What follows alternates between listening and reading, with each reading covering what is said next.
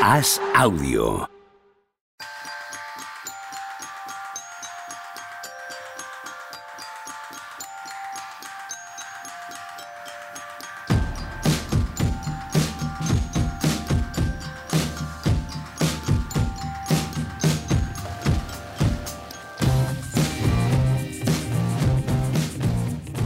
Hola, ¿qué tal? Hoy estamos a jueves 17 de febrero del año 2022 y estábamos teniendo una charla previa al programa muy animada, muy entretenida, la verdad. Yo creo que muy, muy divertida y nuestro productor Javier Mechicado ha dicho, oye, venga, pongo a grabar y os calláis ya. Y ha sido, o sea, radical, ¿eh? O sea, ha cortado en seco. ¿Qué tal, Tony Vidal? ¿Cómo estás? Muy bien. El, el profe ha venido. me ha dejado con ganas de seguir, la verdad, pero Sí. ha, ha cortado y bueno, es un tema que tampoco interesa a los oyentes, pues no, pues no vamos a seguir, pero fascinante el poder que, que está adquiriendo este muchacho. Ha llegado el profesor, ha cogido con el, con el lado de la madera del borrador y ha hecho tac, tac, tac, tac, tac. Venga, niños, a- al lío.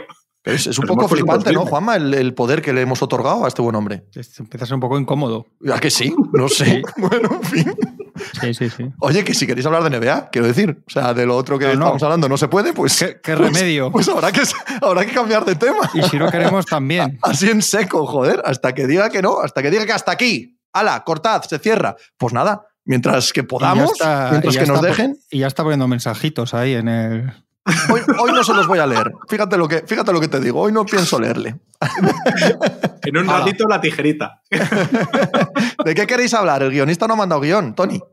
He Yo- tenido una mañana un poco complicada. He tenido una mañana un poco complicada, pero vamos, sí que, que sea, John Lakers, hay algo Hay una más en el cosa, sí? ¿Cómo. Lakers? No me fastidies. O sea, Johnny Lakers. Ah, ya, somos, ya somos un poco, o sea, si hablamos Zion, sí, pero si hablamos de Lakers ya, o sea, llevamos la parodia un poco más allá. Hay que tener Claro. cuidado con esto, ¿sabes? Llega un punto en que es gracioso y otro en que resulta patético. hay, que, hay que ver dónde ponemos el límite. ¿No, Juanma? Sion, Sion a tope. Sion, esto es escalofriante, ¿eh? Sí, sí, sí, sí. Yo he defendido mucho en, aquí, en el programa, que los Pelicans estaban entre la espada y la pared y que no tenían muchas más opciones que cerrar los ojos, saltar al vacío y rezar. Ah, va, Sí. va siendo, va siendo que no, o sea, va, aproximándose al borde del precipicio de, bueno, mira, igual Sí, no. Eso pensaba yo esta mañana. Se le está poniendo una cosa de lo que ninguno imaginábamos, que es no ofrecerle el, el contrato, el máximo. Es que cuando hay. Es que alguien, alguien decía ayer, perdona Tony, que, que estábamos viendo al, al siguiente Grenouden poco en, en acción y es que ojalá no, pero es que esto es así y tiene más pinta de que sí que de que no. Es que ha salido, bueno, no sé si lo sabe la gente, hay un artículo en, en la prensa de Nueva Orleans en, en el que, que habla de revisa, una cosa que hemos hablado mucho todos y que es uno de los temas del año, evidentemente, que a medida que explota Morant, que fue número dos de su draft y, y no juega Sion, pues queda ahí la cosa de, de, de aquella elección de draft y, y en el artículo sugiere que, que puede tener que volver a operarse el pie. Sí, Estamos en terreno Oden, Bill Walton, llámalo como bueno. Oden- es, Totalmente. que, es que la comparación es Oden porque casi no ha jugado. Bill Walton aún, aún cuando se va cuando se va al traste ha sido MVP de unas finales, campeón, leyendaza universitaria, pero, pero Sion es terreno. Lo que pasa es que me parece bastante Oden. injusto. Me parece bastante injusto para Oden. Correcto. Eh, este chico eh, no solo tiene estos problemas en el pie, sino que por lo que conocemos de la lesión, ¿vale? Que es el hueso que une el dedo meñique con, con el resto de- del pie, y por lo que conocemos de su estado físico, de su actitud, de la relación que ha tenido, porque también lo han filtrado, supongo que es dentro de los Pelicans. Bueno, ya veremos quién fue, ¿no? Pero esas actitudes dentro de la sala de eh, visionado de vídeos, de dormirse, de pasar de todo, de no hacer caso Sí. ni a nutricionistas, ni a fisiólogos, ni eh, fisioterapeutas, perdón, ni a nadie de la franquicia, huir de la franquicia, no estar en contacto con ellos. Hay un punto en el que parece que su lesión se agrava por su actitud, cosa que a Oden no le pasó. Oden fue un hombre que su físico no le dio para jugar en, la NBA y sus lesiones recurrentes no le permitieron eso. Pero aquí hay un factor que parece indicar, parece indicar que este hombre es negligente con su eh, profesionalidad, con su manera de actuar, para curar esa lesión y que encima no le importa. Entonces entramos, entramos en territorio Oden mezclado con Michael Beasley, ¿no? O sea, que también fue dos del draft. Estamos entrando en un territorio, francamente, mucho peor aún Bueno, del, del, del clásico que no triunfa por el aspecto físico. sí, porque hay, Perdona, Tony, que voy rápido, te dejo. Eh, no, iba a decir solo que, que tienes razón, yo no, no, lo había visto a ese nivel, yo decía simplemente el hecho de, de, una carrera que apuntaba a ser mítica, que es que es así, hablamos que no son ni, ni Oden ni este eran números uno del draft normales, o sea, hablamos de, no es un... Llega, todos llegan con, con, bombo y platillo, solo faltaba, pero pero tienes a los Anthony Edwards, que hay dudas, que está traspasando el pick los Timberwolves hasta de 15 días antes, y luego tienes a, estos tíos que, joder, a uno lo eligen por delante de, Kevin Durant y a todo el mundo le parece bien, más o menos. Y, y este era una cosa que básicamente yo creo que desde LeBron no, no habíamos visto nada igual. Eh, es que los, se, marcha a Oregón, que es donde está la sede de Nike, que evidentemente está claro que tiene más que ver con todo lo que hace y con, sus, con los designios de su vida que los Pelicans.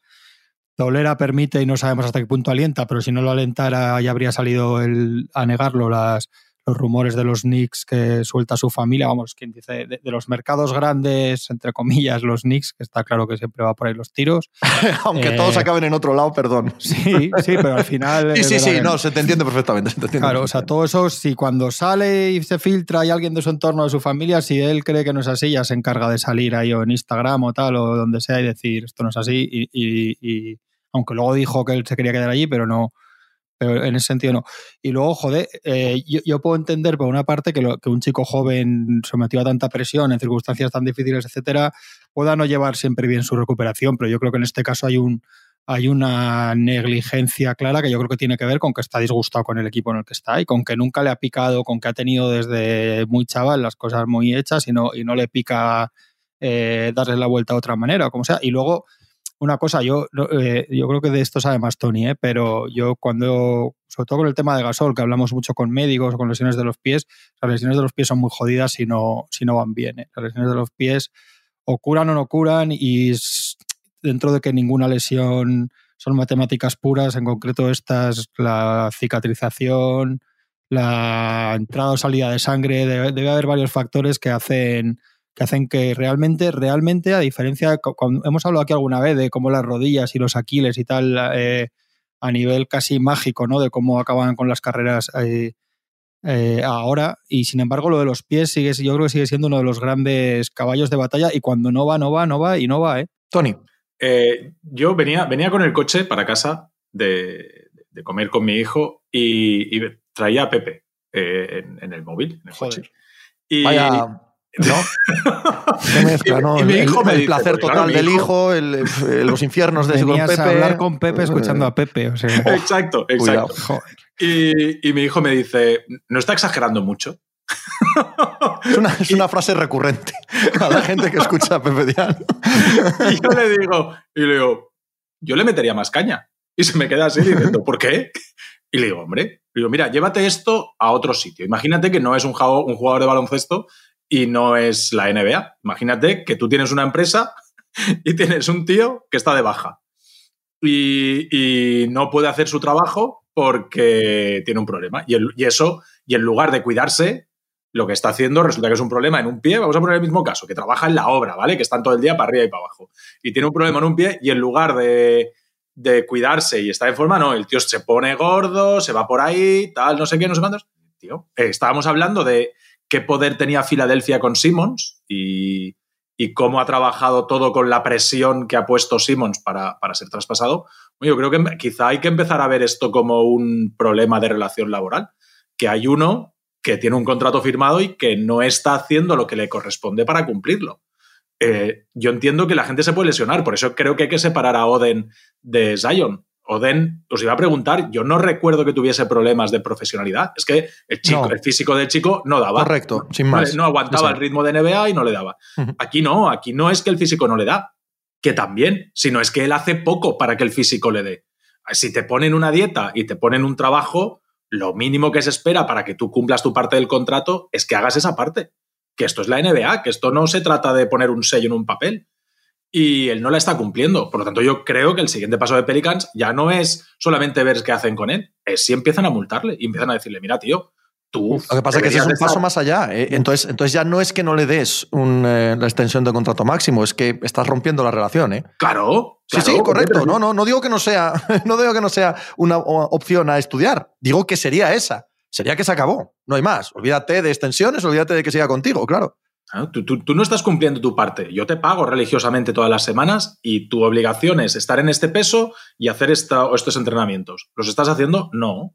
No, porque al final la preparación física y el peso, precisamente hoy en día, es algo que si tú llevas una dieta estricta y haces un trabajo como corresponde, el peso más o menos va al sitio. Desde luego lo que no es, es va en la dirección contraria. O sea, si va en la dirección contraria es porque te lo estás pasando la torera. Bueno, pues, pues vamos a ver si hay un cumplimiento del contrato por la parte de uno. Y yo creo que Pelicans debe ser algo que debe empezar a estudiar, a cogerlo de No, la pues oreja. si, tiene, si tiene que estudiar eso, la decisión ya está tomada. O sea, Ya, si, ya, claro. si lo que tiene que estudiar es que nos metemos en una guerra laboral con él, entonces la decisión de que Zion Williamson no es tu hombre ya está tomada. Sí, sí. No hay más. O sea, esa es la ruptura de, de puentes. Ya no es que no le des la extensión máxima de contrato este verano y ya veremos el que viene, que ya es un suficiente bofetón en la cara como para eh, que aumenten los rumores, ¿vale? Incluso de que empiecen a ponerlo en el mercado de traspasos. No, no, es lo siguiente. Es, eh, o sea, es la guerra total y por lo tanto dejar bien claro que el futuro de la franquicia no pasa ni en la mejor eh, de las hipótesis por Zion Williamson. No creo que los Pelicans estén todavía en ese punto. Aunque yo como tú, yo como tú, ya no me, ya no me extrañaría que empezasen a abrir ese debate internamente. Pero yo he pensado lo mismo por la mañana, ¿eh? o sea que todos estamos pensando lo mismo. Eh, es lo primero que tiene en la cabeza, que, que hace, que hace un tiempo lo decíamos aquí, ni, ni lo pensabas. Oden yo creo que sí que tiene. Oden tiene una historia triste de depresiones, tuvo problemas Sí. con la bebida. Sí, yo sí, no sé total, si ya muy, muy atrás, ya, o sea, muy pasadas ya las lesiones cuando ya veía que... Pero evidentemente no es lo mismo. Y yo creo que la, la mínima conexión con la franquicia, joder, si es que no hace falta explicarlo, si es que lo vemos, los que estamos, es que cuando estamos todo el día con esto, con las redes sociales, con los jugadores, con las noticias, si es que lo ves, y ves a los jugadores que están un día por allí con, en el banquillo, los ves que ponen un tuit cuando su equipo hace algo, o sea, que es que se sabe perfectamente. Y este chico no está, no está con el equipo, está con Nike y con sus cosas y con su futuro. Se enfadó con David Griffin, que lo habían llevado los Pelicans para, para, para relacionarse con él precisamente. Y, hostia, es muy gordo ¿eh? si no lo hacen, pero igual hay un momento en el que en el que tienes que decir la hemos cagado, pero no podemos, no podemos solucionar la cagada con, un, con una cagada mayor. Claro. Es que es esa. Es- Es, es- que Esa, es- esa- habrá esa- que esa es una gran reflexión que siempre, Claro. siempre pasa. Da, Pasa da mucho con- pánico, da pánico y, y te van a juzgar a- de manera ventajista. Si luego Sion se acaba Sí. a los Knicks y es cuatro veces All-Star y campeón Sí, sí. de NBA, pues chico dirás, pero, pero igual es que ahora es lo que tienes que hacer. Y luego el que revise, pues tendrá que revisar y decir en ese momento lo que hay que hacer. Igual que en ese momento había que elegir a Greg Oden por delante de Kevin Durant. Estoy de acuerdo, estoy muy, muy de acuerdo. Y, y el del eh, error doble es muy común también. Es muy común en general en los deportes Total, norteamericanos. El hago un traspaso por un Sí. tío al que le doy una primera ronda, una segunda, y claro, como he hecho eso, luego tengo que hacer el contrato casas, máximo. No, no, vas hasta tranquilo. que la muerte nos separe con, Claro. con tu error. Eso y, es. y más sí, en franquicias que no que están as- que, que es que los Claro. Pelicans est- ha- han unido su casi su futuro total, no, no a Total, corto o medio total, plazo, su futuro total. como, entidad deportiva sí. a este chico que le tocó el iba a decir el gordo de la lotería, le tocó le tocó el euromillón de ¿Cómo se ríe Tony? eh? Los chistes gordofóbicos es que le vuelven loco el tío. ¿eh? No quería, no quería alimentar esto, pero no lo he hecho. Cuando acabemos Eh, con Sion, quiero hablar del otro gordo cara dura, pero eso ve después. ¿De quién? Hombre de Harden, evidentemente. Hombre, lo de Harden es de traca, pero bueno, después. Es que además. Si fuese, si fuese octubre, podría ser Doncic, pero ahora es, ahora es Harden. A ver, va a haber filtraciones pronto de los dos bandos para que sepamos bien dónde estamos. ¿eh? Va a haber... ya ha habido. Bueno, pero digo más. Digo, digo que las próximas, las próximas, según se va acercando el verano, En Bleacher Van a- Report, van a ser buenas. en Bleacher Report eh, tienen muchas ganas de ser alguien relevante en la información de los Brooklyn Nets de aquí al futuro. De aquí al futuro, porque es que están transcribiendo literalmente lo que les mandan. O sea, lo que les ordenan desde Brooklyn ya lo están transcribiendo de eh, las miradas, los gestitos de Harden, las interpretaciones de los hechos. Curiosamente, desde una visión que uno pudi- podría entender que parte de Kevin Durant o, o a gente similar, ¿eh? pero bueno, que, que Boinaroski y Charani hacen lo mismo. ¿eh? ¿Qué dices? No, no, hombre, no, por favor, sabía, ¿qué, ton- Pepe. qué tontería, qué tonterías me cuentas. Empieza, empieza a analizarlo a partir de ahora. ya verás. Sí. Eh, acabamos con Sion y vamos con Harden, me parece bien, pero por rematar, em, los Pelicans se han unido filosóficamente a Sion, tienen una decisión que tomar este verano. Yo creo que vamos muy cerca ya del camino. de no tomar esa decisión. Y de si se enfada, si se quiere ir y tal, hablaremos. Pero este año en concreto no se le da la O sea, extensión. los tres que estamos aquí pensamos lo mismo ahora mismo. Sí, sí. Que ya En- es en- uno- En uno de los primeros programas lo hablamos y, y teníais toda la razón, ¿no? O sea, si, si a Griffin se le ocurre descolgar el teléfono antes de este cierre de mercado y preguntar a alguien eh, si le puede interesar Zion, evidentemente te la jugabas a que se filtrase, a que tú te quedases con el culo al aire, pero ahora, hoy, el valor de mercado de Zion es muchísimo menor que el de hace 15 días Sí, sí, desde mi punto bueno, de vista. Y, y- y había el momento de decir, oye, mira, yo, el problema no es que este chico se rompe, porque los, hay chavales que no, que no les aguanta el físico para esto. El problema es la falta de profesionalidad. Yo a Zion le respeto que se lesione 50 veces y que no vuelva a pisar una pista de baloncesto. Lo que no le puedo perdonar es que él no haga todo lo que está en su mano para jugar en mi equipo. Y si tú no quieres jugar en mi equipo, no te preocupes que tú vas a ir mientras tengas contrato donde a mí me interese, porque para eso tengo las reglas del juego este que jugamos es así. Y yo creo que Griffin, así, cuando habla de McCollum, que si no sé qué, que si no sé cuánto, sueltas así el nombre así de...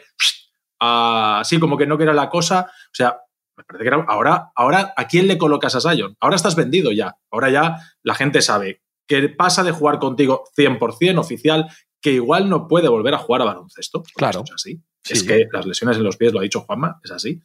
¿Y qué haces? ¿Te quedas de brazos cruzados a esperar a que llegue verano de No, no, 2023? No, no, no, no. Lo que, lo que puedes hacer es exactamente lo que hemos dicho. Tú, tú has cumplido con tu parte, porque es verdad que un jugador así te cambia la franquicia para muchísimo tiempo, para todos los implicados, desde luego.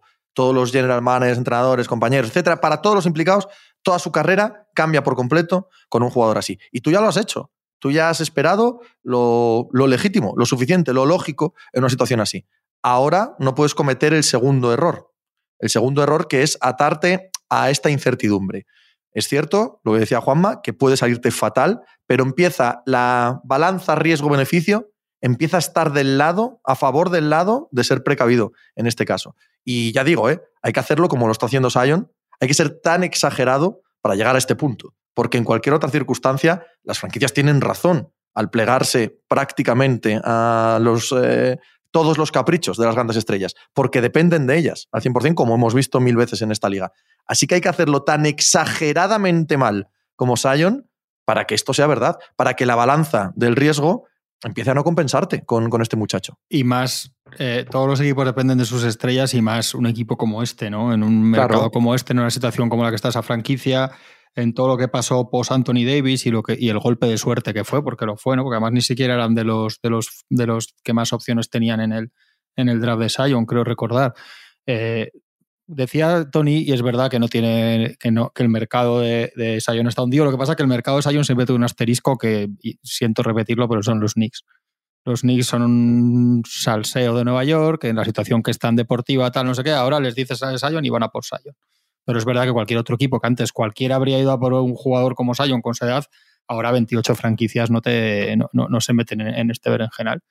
Y, y al final, hoy, luego hay otra cosa. Eh, CJ McCollum es uno, yo creo que es uno de los jugadores ahora mismo más respetados y conectados y con peso en la NBA, ¿eh? Y con Sí, voz. Tiene uno, correcto. Lleva muchos años con altísimos cargos en el sindicato. No sé si ahora es, no sé si ha sucedido él a, a Chris Paul como presidente o sigue siendo vicepresidente. Ahora no me doy cuenta. Pero lleva años muy metido. Es, un tío con mucha voz. Quiero decir que de lo que veáis CJ McCollum, que eso no es ninguna chorrada, y lo que CJ McCollum cuente tanto de, de, de uno por un lado, tanto de Sion por un lado como de Griffin y la organización por otro, eh, cambia mucho, que es que al final la NBA es un patio donde, donde el, el boca a boca y el que dirán y las cosas que se cuentan los jugadores cuentan mucho. O sea que el nivel de estrés en el que están sometidos, joder, es que el nivel de desesperación en el que, en el que de, grave que es el asunto para que estemos hablando de esto, cuando en realidad, que es lo que sosteníamos sobre todo Pepe y yo eh, otras veces, es que no tenían otra. O sea, para que no hagas, es como si vas caminando hacia un precipicio, lo, único que puedes hacer es pararte y sin embargo acabas, acabas tirándote. Es que es, que es te- terrible la situación. Acabo de comprobar ¿eh? que sí que es el presidente del sindicato presidente desde agosto. Desde Era agosto. vicepresidente antes. Eso es, era vicepresidente antes. No, no, es un no tipo. es broma eso, ¿eh? No, no, en absoluto. Dentro de la NBA. En absoluto, no lo es en, en Para absoluto. que vayan jugadores. El problema, si él, si él dice el problema aquí es Griffin y esto es un chandrío y aquí no sale nada, ahí, ahí no va ni Dios, porque van a preguntar, que le va a preguntar el otro, Sí, sí. Lillard, o sea, to- todos son amigos de todos. Y si el problema es Sion, también, también va a decir, oye, aquí están haciendo todo de puta madre y este chico le llaman todos los días y no coge el teléfono. ¿sabes? Correcto, La al sensa- La 100%. sensación de los Pelicans en los últimos años ha sido, a pesar de que el nombre de la propietaria, Pepe. Gail Benson. Benson. Benson. Eso es. Eh, Gail Benson. Gail Gail Ben- Benson. Gail, la señora, Benson. la señora Señora Benson, doña Gail. Sí. eh, que está más metida en el tema del fútbol americano y tal. Poco pero más. sí que ha habido mucho. poco más, dice el otro. Es- Está en, los- es- está- está en todos los comités de arbitraje, en todos los comités y tal. Yo creo que la NBA no sabe ni en qué pabellón juegan. Poco más. Sí, porque está, porque está, está- hay un pasillito de 20 metros en- entre el estadio y el pabellón. Pero sí que es cierto que los movimientos que han hecho de infraestructura deportiva en los últimos 3, 4 años en los Pelicans son a eh, yo quiero que esto funcione bien. ¿eh? Sí. Se, Sí, am- se totalmente, mejoraron los- las instalaciones, se amplió el cuerpo técnico a todos los niveles, de preparadores físicos, de médicos, de segundos entrenadores. O sea, que la apuesta desde la franquicia es vamos a, dar, vamos a dotar a esto de, de estructura empresarial y deportiva para que no nos falte de nada y que cuando lleguen los buenos jugadores, que no sea que es que esto lo llevan entre dos y, y si, y hay goteras en, en la pista B y... Sí, sí, o sea, sí. la, Sobre todo la porque los de la Saints- franquicia es que aquí no falte de nada. Los Saints lo son. O sea, no estoy hablando de deporte, ¿eh? estoy hablando solo de, de organización y de sí. profesionalidad. Los New Orleans Saints en la NFL son un ejemplo de, de franquicia bien llevada, gane o pierda, entiéndeme, ¿vale? Eh, simplemente lo que estás diciendo tú, de imagen profesional, y lo necesitaban. Lo necesitaban porque el post-Anthony Davis fue dramático y traumático para ellos como franquicia, ya no solo como perder partidos de baloncesto, sino la sensación de franquicia de Tócame Roque.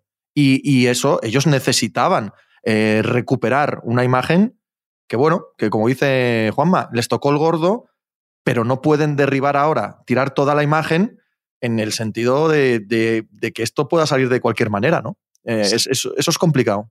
Sabiendo cómo es la propietaria, eh, ¿qué pensáis que va a pasar? Yo me inclino por lo que estamos diciendo los tres. Yo creo que ha llegado un punto en el que la franquicia se va a plantar. Sí, sí, sí, sí. Me, me huele a eso y, la misma idea que decía antes, ¿eh? Hay que llevarlo muy al extremo para que eso pase en la NBA. Imagínate a Milwaukee haciendo algo así con Antetokounmpo, a- ¿sabes? En cualquier caso, en cualquier caso grande, a Cleveland haciendo algo así a LeBron. hay, no hay- no hay comparación, ¿sabes? Yo más que cómo es la propietaria, es cómo es la franquicia. Porque yo os he dicho a veces eh, que la semana que pasé allí me abrió mucho los ojos de decir, madre de Dios, ¿qué hacen estos aquí? Es que no hay nadie, nadie allí de, de verdad a los Pelicans. No hay ninguna referencia.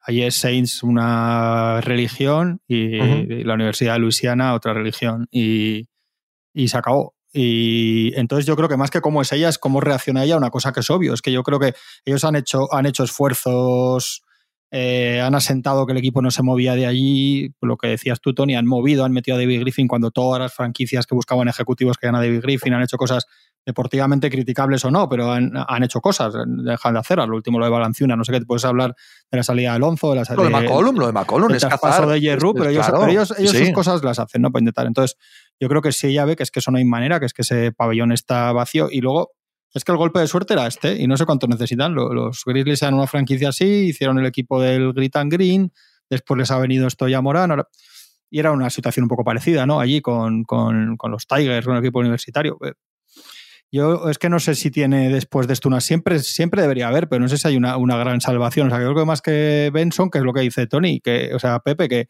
que, a nivel de los Saints como institución son una, una cosa grandiosa. Es que, que tú mismo, si, si una cosa te funciona y la otra no, pues igual dices aquí que, que, que meto. Hay un momento en el que igual dice. Ya, estoy, ya, me, ya me canso de, de echar aquí tiempo y dinero y esfuerzo y, y- y el agujero negro se, se lo lleva todo por delante. Vamos a ver. Igual dentro de un año está haciendo 30-10 todos los días y jugando allí feliz, pero tiene una Hombre, no lo parece, de- no No, por parece. eso. Ahora mismo pinta lo contrario. Por cierto, que este año se han dignificado un poco como equipo y se han dignificado un poco en, en la ciudad. No me fío nada de, de, los datos de audiencia que, audiencia no, de espectadores en el, en el pabellón que da la NBA. Yo antes me fiaba, yo era bastante inocente, hasta que Detroit se fue al downtown de Detroit, nuevo pabellón, y tú veías las gradas del nuevo pabellón de Detroit y los contabas. O sea, ¿vale? Con el dedo te acababas contando. Hay 122, ¿vale? Sí. Y venían los datos de, decían 17.000. Dices, mm, eh, no me lo creo mucho. Pero eh, los datos de los Pelicans este año andan rondando el 90% de asistencia y, y en crecimiento con respecto a otros años. Quizás el hype Zion hace que se vendan a priori abonos eh, de dos años en dos años, de tres años en tres años, ¿sabes lo que te quiero decir?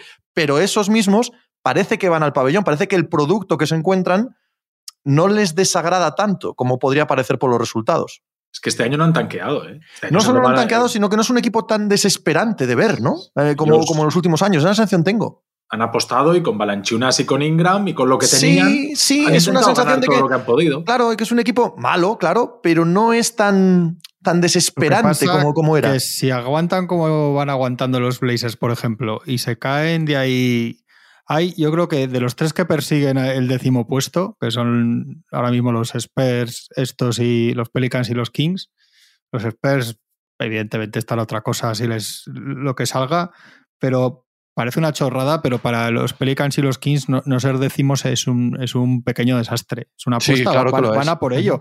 Y para los Pelicans, que hablamos, esto que hablamos de, de, la, de un poco de la relevancia y la importancia y tal, que tres años en el, en el oeste, que además un oeste que ha ido a menos cada año, tres años de play-in, si se quedan los tres fuera incluso del play-in, es un, es un golpetazo gordo. Estoy muy de acuerdo. Y en la situación actual de Sion, eh, este equipo necesita lo mismo que decías tú antes, eh, Juanma, con McCollum, el demostrarse a sí mismos que, van en serio, ¿no? que no dependen de, de este tarao, con perdón, de las locuras que haga, que deje de hacer, que, que es un equipo más serio. El, el traspaso de McCollum lo indica. Y tengo la sensación de que dentro de ese vestuario y de las oficinas para ellos sí es muy relevante este año el play-in, ¿eh? Mucho. Que además tú te metes y acabas octavo y juegas playoffs. Y luego te uh -huh. ganan 4-1, 4-0 los Suns, pero, pero eso ya para ti que te lo llevas. Que el año pasado los Grizzlies llegan así y ganan, creo que los dos. En San Antonio ganan fuera también, ¿no, Tony? Sí, sí. Eh, o sea, el primero no sé si es en Memphis, eh, cuando ganan a los Spurs no sé si es en Memphis o en San Antonio, pero luego a los Warriors les ganan en San Francisco. Sí, sí, que, ¿quién, que, ¿Quién te le va a decir? O sea, que haces ahora un mes bueno y un equipo con, con CJ McCollum, con Brandon Ingram, con Balanciunas, etcétera, a un partido ahí a, yo qué sé. Te, a perro donde sea, sí, sí, te, sí, que no tenga te puede suceder perfectamente, claro que sí. Mal, y, o, y, ellos, pues lo de los Grizzlies del año pasado, te metes a octavo, ganas los dos play-in fuera un equipazo como los Warriors, o un equipazo, digo, un equipo para, que le, le, suena tanto a la gente como a los Warriors el año pasado, y, y has hecho el año. Hombre, mira, que, mira que aún recordamos los, el, el, año que ganan a los Blazers en primera A los Blazers. Uh -huh con, con, Rondo y con Holiday volviendo locos a, a Es cierto. Joder, sí, sí, sí, sí. Increíble, ¿eh? Yerru. Total, total. Sí, sí. Bueno, qué jugador. Qué jugador, Yerru. Porque el paquete, el paquete que se lesiona siempre es, debía hacer como 40, 20 todos los días. Pero como es un paquete, yo no digo nada. Pero es que no íbamos a hablar de ese días, tema, ¿no? No íbamos a hablar de ese no, tema. No, no, ya está. No lo he nombrado. Ese señor del que usted, yo no he nombrado a ese señor del que usted me habla. Vamos con el otro sinvergüenza. es que la gente el otro, el otro sinvergüenza es que es muy fuerte. Dame 10 ah. segundos. Tío, la gente está con lo que. Es verdad que se lesiona siempre. Verdad que da, a mí me da mucha pena hoy viéndolo en directo. Pepe, pero, hablamos de Anthony Davis, que igual hay algún despistado. despistado. Esta vez, no es culpa, esta vez se le pisa Gobert, se le tuerce todo el tobillo. Joder, también es que esto sí que es pura y dura mala suerte. Y de hecho, si es lo que parece, eh, hay que decir que en este caso sus tendones han aguantado mucho más que unos tendones normales. Si realmente es un esguince de dos semanas, hay que decir que en este caso no es que sea de cristal, sino que tiene los tendones como cuerdas de piano, colega. Es un milagro, porque, sí, sí. Porque sí. parecía. Totalmente. Parecía season over, ¿eh? O sea, sí, sí, la sensación de la caída Entonces, de esta noche de, joder, de Davis era esta. Sí. Rompo esa pequeña lanza, ya está. Ahí lo dejamos, eh, la épica. Anthony, si me estás oyendo, Anthony. La épica de. I de... still believe, Anthony del Crypto Staples de esta noche, esa victoria Joder, memorable macho. frente a los Utah Jazz, ¿cómo lo habéis pasado? Eh? ¿Cómo lo he pasado? Bueno, la ciudad, la ciudad de los sin, campeones. He desayunado claro. sin camiseta, agitando la camiseta por encima, mientras escribía la crónica. por encima. Hostia, pues me lo he pasado bien, tío. Pues se lo ponía alguien en Twitter que me decía, tío, joder, pues me lo he pasado bien, tío. Pues al final el deporte es esto, tío. Pues una noche veo a mi equipo, en vez de acabar asqueado, me, disfruto y me alegro de que ganen, pues me he alegrado. Pues mañana sean igual de malos, pero ya está. A Es mí me no lo vas a decir. A mí me lo vas a joder. decir que yo entendía que esta noche Es era que derrota además- de calendario de los además, Celtics y he el- acertado. El otro día es que es el que he visto por la mañana hoy. No he esperado ni al mediodía. A ver el los otro, Pistols. el otro día, Cuidado, cuando ¿eh? pierden los Lakers con los Warriors, me da pena. Es de los pocos que me han dado pena en meses porque, porque juegan bien y al final tal. Y este digo, hostia, que no les pase lo mismo. Y encima con, con Gobert y tal ahí, no sé. Pues estaba contento esta mañana. Eh, Qué bien, qué alegría. Un Juan Sí. Rubio contento mejora el planeta. Sí. Eh, Tony Vidal. Vamos a volver a meterle el dedo en el ojo. A Espera, James espera, que Harden. hay uno allí que quiero meterle el ojo. ¿Qué el dedo en el ojo. El ojo no, quiero meterle el dedo en el ojo. Donovan Mitchell. Ah, ok, all right, Tía, all right, ahí, all right. este chico, este chico le, le da. O sea, yo, yo hay una cosa que miro Ha- mucho. ha en- jugado en- solo hoy. sí, pero hace. Pero la pregunta es: ¿hay alguien mejor gracias a Donovan Mitchell? A mí me da. Sol- me da- no, no, Tony, digo solo de, de él a una cosa y su equipo a otra. Exacto. eh, efectivamente. Desconectado. En la primera parte ha hecho una primera parte de la hostia metiendo triples, una canasta de 8 asistida, las otras él solo, pero solo para bien y para mal. O sea, Sí. solo de solo. Y en la segunda parte, cuando necesitaba otra cosa, estaban todos, todos desenchufados. El final de partido ves a Conley que, que estira posesiones, que intenta ir a la línea de personal para ver si pone un poco de pausa a la remontada de los Lakers.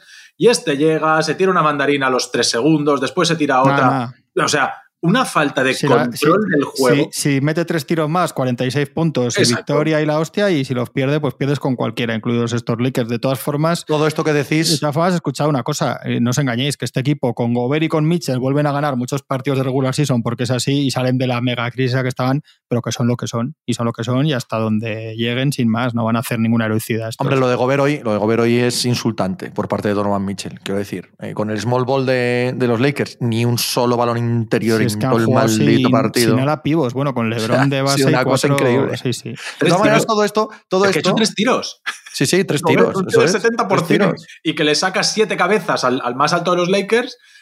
Ha hecho tres Pero, tiros. tiene, pero que tiene mucha relación, tiene mucha relación con lo que estáis diciendo. Que Sí, Donovan sí. Mitchell no va a jugar con Rudy Gobert nunca más en su vida. Estén en la plantilla No. de Utah ambos o estén en otro lado. Nunca más va a jugar con él. En el sentido estricto. De hecho, todo esto que contáis de Donovan Mitchell jugando solo, pasando de todo, ¿sabéis quién lo vio? ¿Sabéis quién lo estaba viendo ayer en la tele acariciando un gatito? Pat Riley. Pat Riley ayer estaba acariciando un gatito y dice, "Oye, ahí dale, Donovan, Donovan. Riley tiene 25 Fállala, gatos. fállala, Donovan, fállala. Donovan, chúpatela y falla. Pat Riley tiene más gatos que, joder, que Cruella de Vil, colega, para acariciar. Sí, sí, no, ese, ese es otro es otro cronómetro que va para atrás, ya es otra cuenta atrás. Eso está en marcha, la cuenta atrás de Novan Mitchell. Es el verano, es el verano seguro. Seguro. Este es el final de la escapada para Utah Jazz. Eh, ¿Quieres meter otro dedo en el ojo o vamos a por el gran gordo ya? El, el gordo.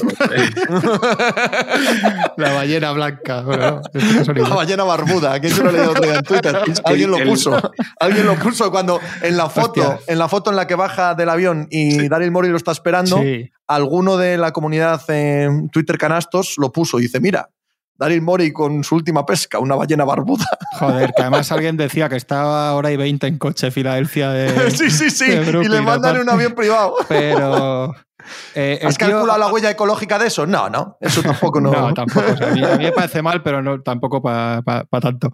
Que eh, el tío ahora mismo tiene una capacidad para que todo le- se vuelva cómico en su contra, o sea, cómico para mal, porque ir con ese vestuario, dar a la campana ahí en Filadelfia y tal, y que te, y que te ganen de 80, tío, los Celtics, es que ahora, ahora mismo está así, está en fase meme, Harden. No, pero lo heavy es que no ha cogido la player option. O sea, a mí lo que Ah, me sí, lo escandaloso, lo que me vuelve la- lo que me explota la cabeza es cómo al único tío que de verdad está dando la cara año tras año por él y, y que es probablemente el único de los grandes general managers que de verdad creo que le puede tener algo más de estima más y de allá los lo que- pequeños. más allá de lo que es como jugar de baloncesto, que lo acaba de dejar con el culo al aire. O sea, Tony, pero culpa, o sea, cuando te engañan, engañan, digo entre comillas, digo por usar la frase hecha, pero cuando te la hacen una vez es culpa tuya, pero cuando te la hacen más y estás a gusto, o sea, es culpa del otro y así es culpa tuya. Esto es culpa de Mori también. Él, pues, si conoce a alguien a Harden es él. hostia, a ese nivel de. Oye, no, pero cuando- tampoco sabemos, tampoco sabemos si le pidió de rodillas Ya. encarecidamente y que si no, no venías o fue una conversación más formal o no. Yo estoy con Tony. O sea, estoy seguro que Daryl Mori quería que pasase y se habló del Ah, no, tema. claro, sí, sí. Ahora, No, no, pero si sé si le engañó o no, o si le ha dijo, presentado bueno, los papeles. O sea, que está claro que se quería hacer. Los ha presentado fuera de tiempo. O sea, no es que no lo ha hecho. Es que lo ha mandado a las 10 y Sí. cuarto y era hasta las 10. O sea, que el acuerdo era que estaba hablado de que iba a coger la player option. No es, oye, a ver si lo haces ya, bueno, sí, a ver. No, no, no. Es, ¿lo vas a hacer? Sí, lo voy a hacer. Y, y Yo de esa no- historia no la tenía en la cabeza porque lo leí así ese día, pero al día siguiente, claro, probablemente desde, desde la limpieza de- del asunto, claro, de limpiar el asunto a la opinión pública, se contó que no, se contó que no había sido de esa manera, que, y, y por eso me había quedado en la cabeza que no había sucedido del todo así. No sé ¿eh? cuál es la, la verdad, pero se contó que no había problema, que se podía hacer en verano, que en modo alguno había sido como se había contado. No tengo ni idea. Sí, pero sí, a ver, se puede hacer en verano igual. Lo que pasa es que cuando lo traspasan, hay un periodo de tiempo, entiendo que corto, no sé. Sí, lo sé que lo sé. Si, si lo leí ese mismo día, solo que creí leer al día siguiente, claro, puede ser lo que te estoy diciendo, una simple y llanamente blanqueamiento de relaciones Claro, públicas, ¿qué van ¿no? Pero que no, que no, que no había quedado hablado y que no, eh, no había sido que no había entregado los papeles, simple y llanamente que había decidido que no, sin más. No sé cuál es la realidad porque no, no estoy allí, no tengo ni idea. Entiendo que si ha va- presentado los papeles es porque ¿eh? lo que- lo- es lo que habían acordado. Oye, sí, vamos a presentarlos. Sí, queremos que cojas la player option. Lo hacen y lo presenta fuera de tiempo. Y ahora mismo Morey debe estar rezando tres praderes nuestros cada noche para que este en Beat se lleven bien. Porque como no se lleven bien, Harden en verano dice, me largo a Pero tampoco Minnesota". tiene mucho ningún lado, Tampoco a- a ningún lado. ir, eh, Tony. A ningún lado. James a Harden, este es su último tren. Es su último quedado- tren. Bueno, no, no, entiéndeme, entiéndeme, Tony. No estoy diciendo Nueva que York, no tenga. los Knicks. Eso, eso es, que no tenga 26 Por equipos que lo quieran. Sí, sí. No, no, no me entiendas mal, no. No digo que no tenga sitio en la NBA. Digo que esta idea de Harden como jugador capacitado para darte un anillo, MVP, etcétera, se muere aquí. Sí. Y, y empieza a ser, empieza a caer en la deriva Russell Westbrookística, ¿vale? Empieza a caer en la deriva de dónde va este, dónde va este, en el meme que está diciendo Juanma. O sea, su última opción legítima de jugador legítimo es esta. 240 por 5 puede firmar en verano. Buah, Ya, es- él Claro. ha dicho, voy a coger yo ahora 40 cuando si me espero a verano. Vete tú a saber si no me lesiono el año que viene o lo que sea. No, no. A mí en verano quiero los 240 Claro, por 5. pero si no juega con sea. Filadelfia, si no tienen un buen eh, año en playoffs, si no se lleva bien con Embiid y tal, lo de los 240 por 5, bueno, eso, eso a ver quién te lo da. Los Knicks. Bueno, los Knicks. no, 240 por 5 ya son muchos, ¿eh? Ya, si, si, llegas, si llegas al punto en el que toda la liga eh, te ha convertido en un meme y en un hazme reír, que no digo que es lo que vaya a pasar ahora, pero si sucede eso, ya no es tan sencillo. Con la edad que tiene, con los casos que hemos visto, ya no es tan sencillo que te caiga ese dineral. No, otra cosa son tres años, 120, entiéndeme. Pero, pero es- ese dineral no es tan sencillo. Para este ya no tiene gato, para Riley. eh. No, Ya correcto. pasó, lo tuvo, A, a pero Pat ya Riley, no... a Pat Riley no le, engana, no le engaña con esos 240 por 5 No. si es que sale al mercado este verano en las circunstancias de las que estoy hablando, que tampoco hay que descartar que haga un, Y a una de temporada Spoelstra, estupendo. me gustaría ser amigo de Spoelstra y preguntarle en privado si le gustaría tener a Harden en su equipo. Conociendo a Spoelstra con lo que es de, con el tema físico eh, y tal. Es el otro extremo de, decir. de- de filosofía. claro, total, total. Es, es Total. el otro extremo. El- el- a- yo no necesito mucho talento, lo que necesito es trabajo y esfuerzo y eso es lo que, lo que se llevan siempre que pueden para... Sí, y es verdad que así ganó, así ganó un anillo cuando no tenía apenas talento, simplemente esfuerzo y tal. Y es como Miami ¿Cómo? ganó los anillos, los tres los anillos, porque grandes- apenas tenían buenos equipos ni buenos jugadores. Eso sí que es verdad. ¿Os parece un gran robo el anillo de 2006 o no? ¿Compráis eso? No, hombre, no, no, no, no. no, Tony. Yo es que No, pregunto, yo- eh, lo- lo- Ah, en las pues- movidas arbitrales paso... Sí, Bueno, hombre, pero no, pero no por lío, sino ¿qué opinas? Yo ahora mismo no lo tengo en la cabeza. No, no. O sea, pre- presto tan poca atención a, a todas estas movidas que entre que yo tengo mala memoria y que to- presto poca atención, y al final pasan los años y me quedo con, con dos cositas puntuales de cada cosa y. a mí me sacas de que he desayunado y, y no llego mucho más allá. yo quisiera saber realmente lo que piensa Morey, ¿eh? O sea, porque yo soy Morey y el cabreo que tengo, porque ahora mismo eso te la estás jugando a que esto no salga bien. Tú has dado dos primeras rondas a Simmons y a Curry, que hemos visto que mal del todo el chaval no lo hace. Y, y igual por tres meses de Harden. Es que esto es así, es que ahora mismo estás 100% vendido a la voluntad de James Harden. Y Harden llegará, le firmarán 240 por 5 en verano, donde sea, y después él sabe que se pone siete, camisetas el primer, el primer, partido de pretemporada, que parece que pesa 70 kilos más. Él llega ya con Doncete, se pone siete camisetas encima, le echan cuatro fotos, no tengo ganas, es que no sé qué, hoy me duele no sé dónde, y al final lo acaban traspasando y acabará convirtiéndose, como ha dicho Pepe, en un Westbrook, pero acabará cobrando los 240 millones, que Harden ya parece que empieza a estar en ese punto de bueno, no sé si voy a ser, voy a subir muchos escalones más en, el ranking de jugador histórico, si consigo un anillo o no, pero casi que me la suda un poco y lo que quiero es, hasta el día que me muera, disfrutar la vida. Yo esa parte no la sé. tiene, tiene, es plausible, tal como lo has escrito, es muy plausible, pero no, no la sé. La primera discrepo mucho. ¿Sí? En la primera, sí, sí, sí. Eh, James Harden tiene ahora mismo una, unos meses absolutamente cruciales en su carrera. Cruciales. sin ninguna duda. Y si no cumple, si no cumple, no le da los 240 por 5 a nadie. Ah, ahí es donde tenemos las dudas. Si no cumple. Otra cosa es que cumpla. Otra cosa es que juegue bien y que caigan en final del este en el sexto partido porque ante Tocompo mete 55. Bien, bien, bien. Si cumple, tienes toda la razón. Llega el verano y le ofrecen 240 por 5, 27 franquicias. No los Knicks, no. 27 franquicias. No hay ninguna duda. Correcto. Igual quiere quedarse en Filadelfia, igual el proyecto le gusta, igual no, igual se va a otro lado y Morey desconsolado llora. Pero para eso es completamente obligatorio que el Harden que vemos no se parezca en nada al del año y medio eh, eh, último. Si es el del año y medio último y Filadelfia no rinde, ni siquiera le queda eso, ¿eh? Porque el convertirte en un John Wall, en un Westbrook, en algo así, caes enseguida a ese punto, solo que esa gente cayó con los 240 por 5 recién firmados. No te los dan cuando ya estás en esa caída. Todo el mundo sabe que en esa caída pasas a ser el hazme reír de la liga en un periquete. Y ya nadie quiere correr ese riesgo de manera tan alegre. ¿eh? Pero es verdad lo que dice Tony, que, que sea un tecnicismo, sea un fallito, sea no sé qué, vayan a hacer en veneno lo que sea, el hecho es que si lo hubiera hecho estaba hecho. Y ya no había debate y, Mori dormía tranquilo. Y si discutías con Rivers o con Emilio los tres eso estaba hecho, ya dependía un poco más de la franquicia. Ahora está, o sea, que, en el momento que lo dejas ahí, pues haya quedado. Yo creo, es que yo dándole vueltas toda esta semana desde el cierre, cada vez he ido simplificando hasta lo que dice Pepe. Para mí, todo esto, todas las valoraciones del trade dependen de, de qué Harden vemos. Y, al final, yo lo acabo viendo así de sencillo. Si, si, es un Harden cerca de su versión top, han ganado los Sixers, no sé qué total. Si no es un Harden, si es el Harden que hemos visto, que, que es lo que yo creo además, más parecido a lo que hemos visto el último año y pico. Eh, han ganado los Nets, los Sixers están en un lío, va a haber problemas allí, tal, tal, tal. Y depende de cómo esté este tío.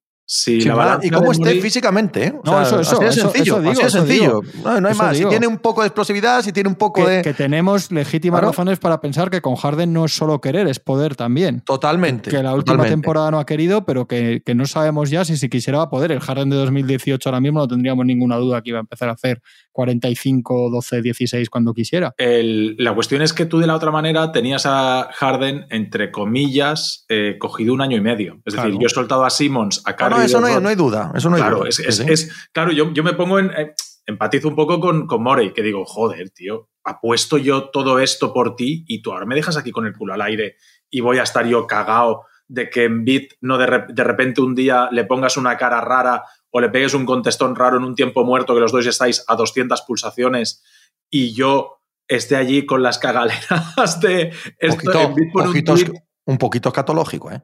Un poquito escatológico. Poquito Estoy allí con, con, si en Bit pone un tweet y dice el barbudo este no sé qué. O sea, ¿voy a estar así estos próximos cuatro meses de mi vida? Pues sí, va a estar porque esté. Pero ojo, ojo a la duplicación de error que decíamos antes. Claro. Ojo que no le haga también a Mori pensarse en verano y decir, bueno, pues, pues que se lo lleven los Knicks, ¿sabes? y, ya veremos lo que hacemos a partir de aquí. Además, Mori, ya sabemos que el de un año a otro menea lo que haya que menear, ¿eh? y, hombre, y, que si tienes, y que si tienes eso en el espacio salarial y tienes a Envid, ojo, que tampoco te quedas absolutamente a cero, ¿eh? Si esto no sale a por otra cosa. Si es claro, es así. no, Mitchell, quizás. ya no podemos meter a Ben Simmons en estas cosas. Qué pena. Esa es otra, ¿eh? la de, la de Ben Simmons y eh, su recuperada salud mental y enseguida para jugar y tal, eh, se banaliza un tanto el problema eh, que está ahora mismo en el escaparate, ¿no? En el mundo del deporte, de la presión y de cuidar mentalmente a los deportistas, si este se va a Filadelfia, se va a Brooklyn y está jugando a los tres días. Esto es así. Entiendo que esto es porque él donde se siente presionado y donde siente que le hacen bullying y donde se siente a disgusto es en Filadelfia. Eh, discrepo. Él no habla de bullying y sus problemas de presión mental, según sus propias palabras, son muy anteriores a eso. Bueno, pero No se trata. en Filadelfia. ¿Y qué? Él, se- él, él habla no del eh, equipo, sino de asuntos, como debe ser, claro, profundos, de la psique, de la profesionalidad, etcétera, asuntos que van mucho más allá de en qué equipo juegues. Yo creo que las dos cosas son verdad. O sea, yo creo que, que, que, lo que dice Pepe al final, que todos vemos que puede haber una parte de paripé, de utilizar como arma un tema que es muy serio y con el que no habría que, que jugar así, pero también es verdad que, que tampoco me gusta ver que todo el mundo en Twitter ahora es psicólogo y todo el mundo sabe qué es lo que le pasaba a Simmons y todo el mundo sabe que ahora está bien porque en una foto riéndose con, con Durán. Quiero decir, bueno, pues es probable que no, sin ser muy naives de pensamiento, que lo que, que hay algo sucio en todo esto, pero también tampoco sé si es claramente eso. Y también puede ser que salir de un sitio en el que te hace estar mal, pues ya este es un poco mejor, no sé. Sin duda, esa parte sin duda, pero los compañeros, la franquicia, el entrenador, todos intentaron acudir a él, él lo negó, etcétera, y me parece estupendo, ¿eh? Tú juegas tus cartas. Además, eh, Ben Simmons han sido honesto.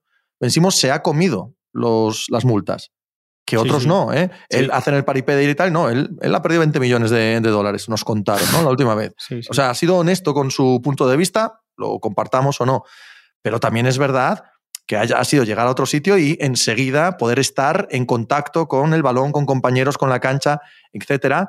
Eh, hay gente a la que le puede parecer banalizar este asunto. Yo no soy ni psicólogo, ni voy a juzgar a nadie, ni de cerca ni de lejos. Faltaba Sí, más. pero si yo, Pero, pero sí, lo, sí lo pones en el escaparate, en el lado incorrecto del debate, ¿vale? Esa parte sí la haces, sin ningún género de duda. Estoy de acuerdo, pero lo único que digo es eso, que tampoco es cuestión de que porque salga en un entrenamiento lo que sea riéndose ya esté bien y ya sea menudo cabrón y ya está bien. Bueno, no. No, hombre, no, claro Por que eso- no, eso, eso no. que- pero pero eso que está para que- jugar, pasado el All-Star. Por eso digo que, que lo- ninguna, yo no, que es delicado. es Sí, delicado. sí. No, no, lo que dice Pepe es verdad. Si, Sí, sí, sí, sí, total, total. si tu recuperación es tan a la ligera, eh, como que queda un poco como, oye, pues la sensación que puedes dejar es eh, que igual esto no era para tanto. Claro. No, no, sí, es obvio.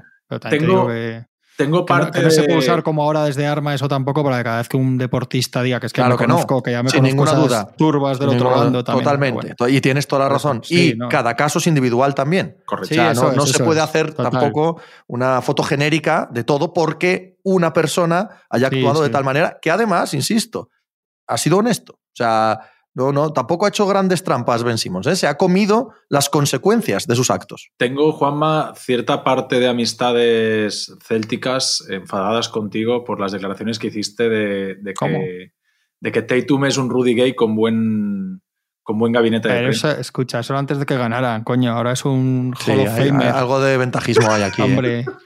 Hombre, esta noche que han perdido con los Pistons casi vuelve a serlo, ¿no? ya se ha visto. la- en cuanto ha ido un buen equipo por el Garden, Eso es. En cuanto hay un equipo más que bueno eh, con el peso de la camiseta. O sea, el peso, el escudo, la historia, eso, eso marca mucho en los partidos. Tony, Cuidado, ¿eh? diles que si se van a enfadar conmigo, que sea por decir que James Worthy es mejor que la River, coño. Es que esa te la toman a broma como tú mismo. Claro, claro, la otra no lo tienen claro del todo. Si la otra era más broma todavía, joder.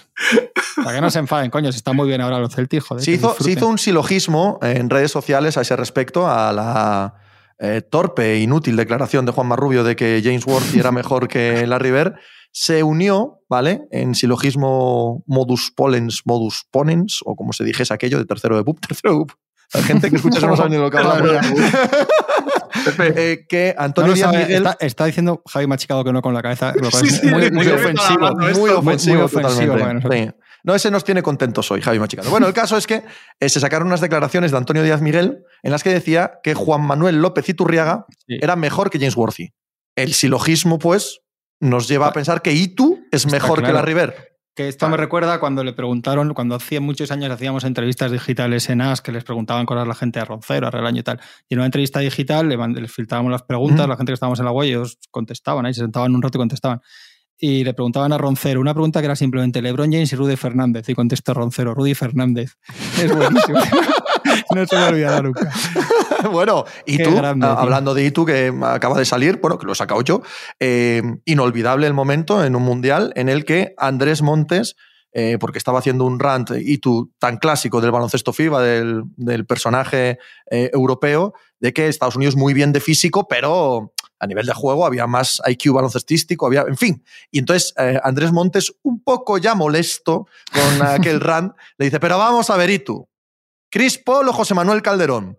En defensa de Itu, he de decir que paró, que, que- que- que respiró un segundo como, esta, esta es una trampa mortal, es una trampa mortal. Pero dijo, ¿qué coño? y dijo Calderón. Solo y, una dice, vez. y dice Andrés Montes, venga, hombre". Dijo, solo se vive una vez. dijo. Escucha, pero a Larry Bird no le llamaban Big Game Larry.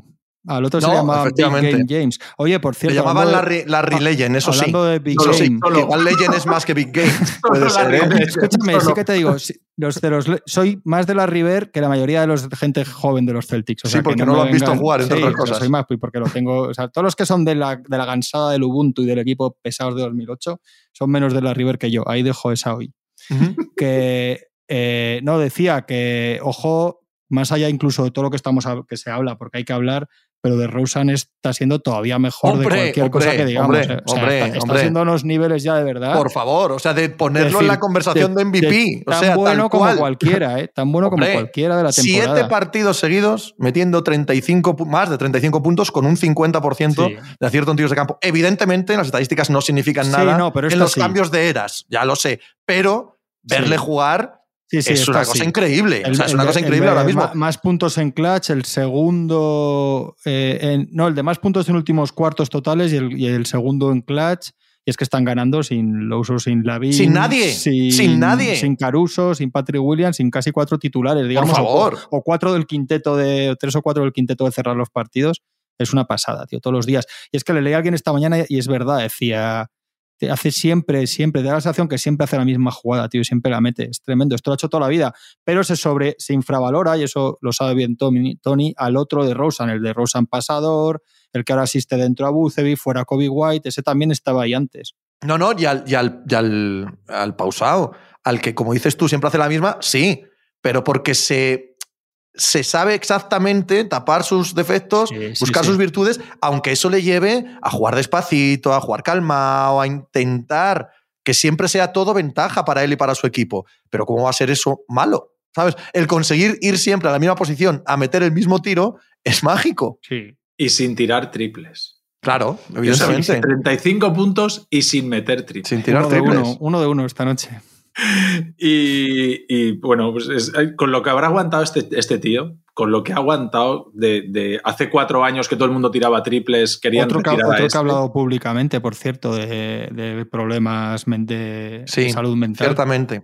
Muy bien, además. ¿No os parece que la, la historia eh, ha dignificado un poco, además por tres vías completamente diferentes y no unidas entre sí, a aquel equipo de Toronto Raptors que evidentemente fracasó en playoff una y otra vez, pero que es que tenían frente al, al Sí, LeBron James Prime? Quiero decir, eh, es entendible que fracasase, pero tanto a la franquicia, que consiguió un anillo, como a Lowry, que consiguió ese anillo y que luego se convirtió en un jugador en agencia libre que todo el mundo quería, que todo el mundo pagó, etcétera, como a DeRozan, por separado a los tres, la historia los ha legitimado, a pesar Sí. de que van a pasar como grandes eh, aplastados por la era de LeBron Sí, en, sí, en es que, Cleveland. es que era un grandísimo equipo, Claro. pero, pero Sí, lo, lo hablaba con Pepe el otro día, que él y Paul George, los, los Pacers de, de Paul George son, o sea, aquellos Raptors y los Pacers de Paul George son los grandes damnificados de, de LeBron. O sea, son dos equipos y dos jugadores que si no hubiesen tropezado con ese LeBron magnífico, eh, pues, pues tendríamos otro recuerdo de ellos. Y,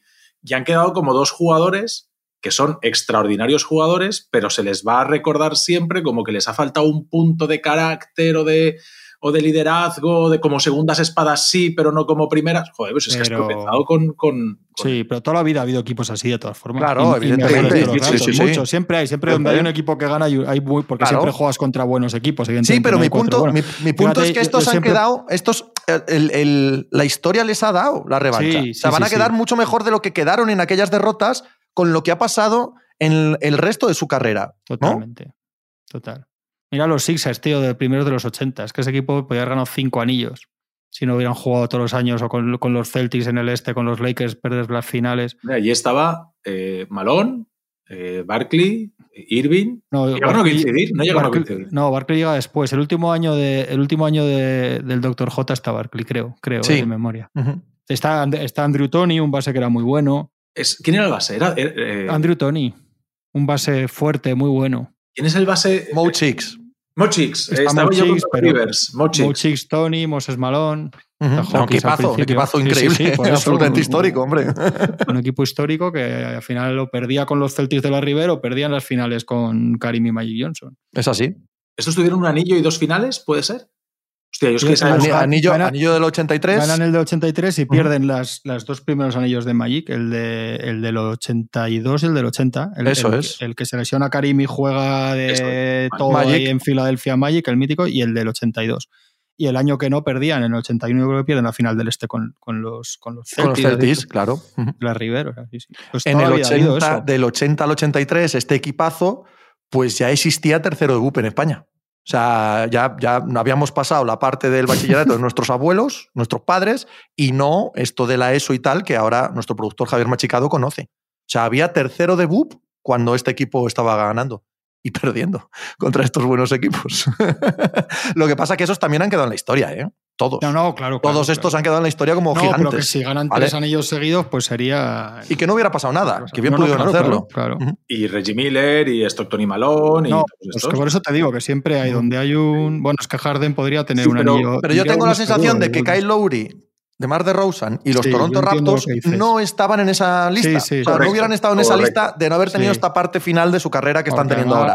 Siendo mucha broma y mucho lebronto y no sé qué. Eso es. bromas. Es verdad No que, sé si por redes que tenía cierta gracia, ¿eh? que tenía cierta gracia que los tíos ganaban 50 y tantos partidos, tal, no sé qué, Sí. luego llegaba este y les ganaba 4-0. Pero ya no este, Pero- ya no este. El primer partido de playoff el sábado a las 7 de la tarde en Sí, Toronto, que lo palmaban también. siempre, hombre, era muy gracioso. También, pero luego, daba mucha, luego cuando, cuando ya acababan pasando esa y llegaba Lebron y te daba una prensión y decías, joder, si es que no va. Pues va estos no van a llegar a ese nivel. Es decir, Barkley tiene un MVP, Carmalón tiene otro. A nivel de números históricos, No, Malone. no, hombre, no, Barkley, no son de esos jugadores. ¿no? Claro, no, no año- llegan a ese punto, ¿Os pero sí que es cierto que hay un punto de reconocimiento de, joder, que estos no eran tan malos, que es que... Sí, hombre. Hay un año que se llevan a, que fichan en invierno a PJ Tucker para intentar tenerlo de stopper de LeBron. Sí. Y acaba viendo un meme que son como dos muñecos, que uno es Sí, PJ sí, Tucker y otro es LeBron. Y le dice, y le decía al muñeco de PJ Tucker al de LeBron, párate, y le decía a LeBron, no, y pasaba por al lado. y ya está. Pues era un poco eso. Joder.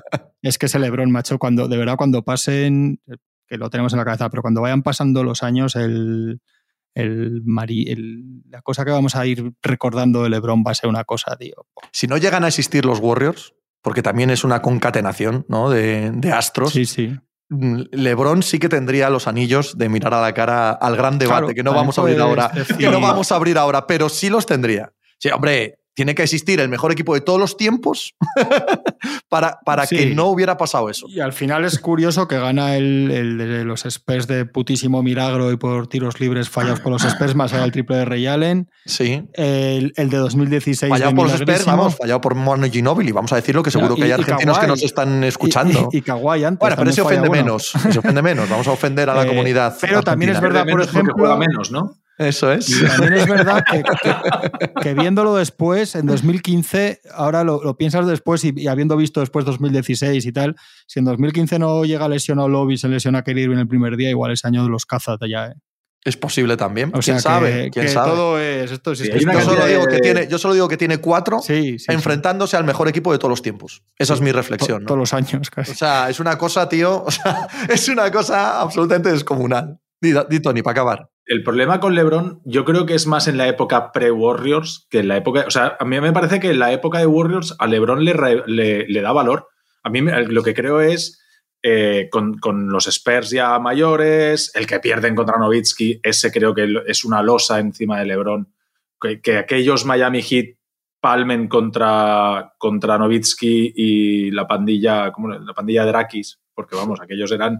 eh, que- que- Estás, haciendo de menos, estás haciendo de menos a Barea y a Tyson Chandler, que lo sepas. claro, y a... Claro. De Son Stevenson. que, tenía, Stevenson. que tenía un cajero automático en el salón, tío. El tío, Sí, sí, sí. yo creo cosa. que el- el- la pega con LeBron es, es la época pre-Warriors. Yo creo que la época de Warriors a LeBron le da valor porque, joder, han ganado a estos y les han plantado cara todos los años. Sí, sí, claro. Y el año que pierden en 2015 ahí con Mosgoff y, y, y de la Vedova, joder, haciendo Sí, sí, el tío todas las noches. no hay duda, no hay duda. Milagros, sí, sí. Es el de, es el de el- yo creo que su, y él, lo- él creo que lo ha dicho bastantes veces, es el de los Maus, el que dices tú. Sí. El- Claro, ese, claro que es ese, sí. ese es un lunar gordo. No hay ninguna duda. Pero bueno, hombre, en una carrera así Sí, sí. tampoco pasa nada por tener unas finales así en las que encima te pones 2-0. Debate para otro día, debate de off-season ese, ¿eh? debate Eso de off-season totalmente. Eh, disfrutad mucho, mucho, mucho del All-Star este fin de semana, ¿vale?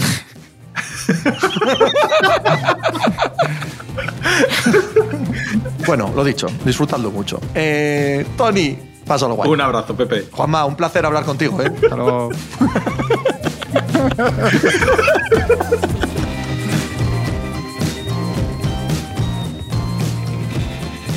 Pues muchas gracias por habernos acompañado en NBA Mínimo de Veterano. Muchas gracias por haber escuchado este podcast que es original de As Audio con la producción de Javier Machicado y la realización de Vicente Zamora.